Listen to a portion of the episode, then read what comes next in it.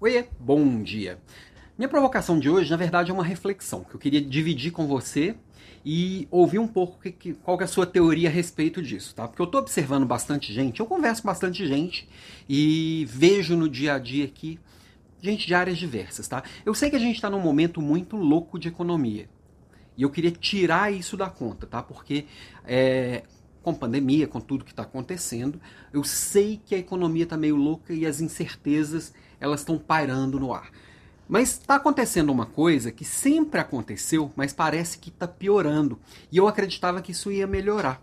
Que é o seguinte: tem um monte de gente querendo contratar e não encontra, e um monte de gente querendo ser contratado e não encontra. Então tem um monte de vaga que não acha candidato e um monte de candidato que não acha vaga.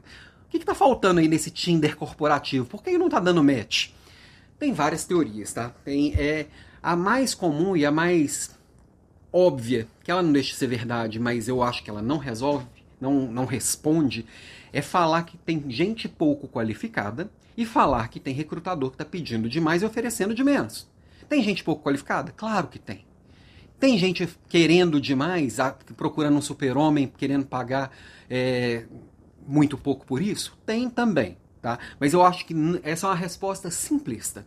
Por isso que na minha reflexão é mais do que isso. E eu queria ouvir um pouco de você para me ajudar a entender mesmo. Porque eu, eu não tenho esse entendimento 100% aqui comigo e eu acho que a gente pode desenvolver junto.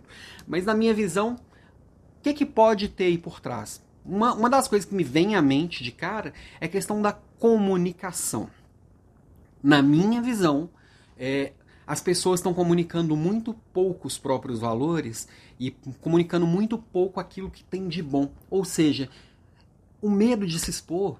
Tá, tem rede social para todo lado, tem informação para todo lado, mas tem gente que tem medo de se expor. Não, eu, tô, eu trabalho aqui na Natura, se eu for pro LinkedIn, eles vão achar que eu tô querendo sair e o negócio não tá bom, eu vou me expor. Então acho que acontece isso. É, e acontece também das vagas divulgadas não darem tanta clareza, sabe, assim, do que exatamente está procurando. E o que, que, acontece? Se eu não dou clareza no que eu quero, estou contratando, suponhamos que eu vá contratar uma gerente para minha equipe. Não pretendo fazer isso por enquanto, não tem, não tem perspectivas disso, tá? Se alguma gerente minha está me ouvindo, não fica tranquila, não tem, não tem nenhuma perspectiva disso. Mas suponhamos que e eu coloque lá um monte de pedido sem, sem, sem muita clareza do que eu estou procurando. Vai chegar gente de todo jeito.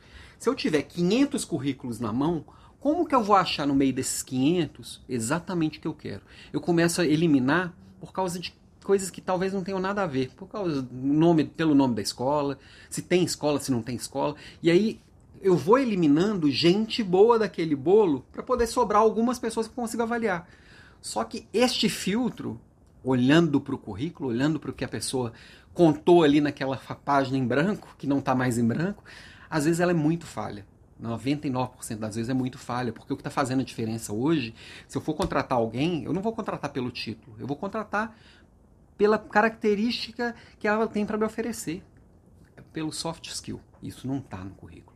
Então, me conta aqui o que, que, você acha a respeito disso, que minha, minha provocação aqui já ficou meio longa, mas é, o que, que você pensa sobre isso? Eu estou bem confuso e vendo gente preocupada precisando muito arrumar, gente muito boa precisando arrumar emprego e gente muito boa querendo arrumar alguém para a equipe e não tá rolando match, ok? Fala aqui comigo. Beijo e até amanhã.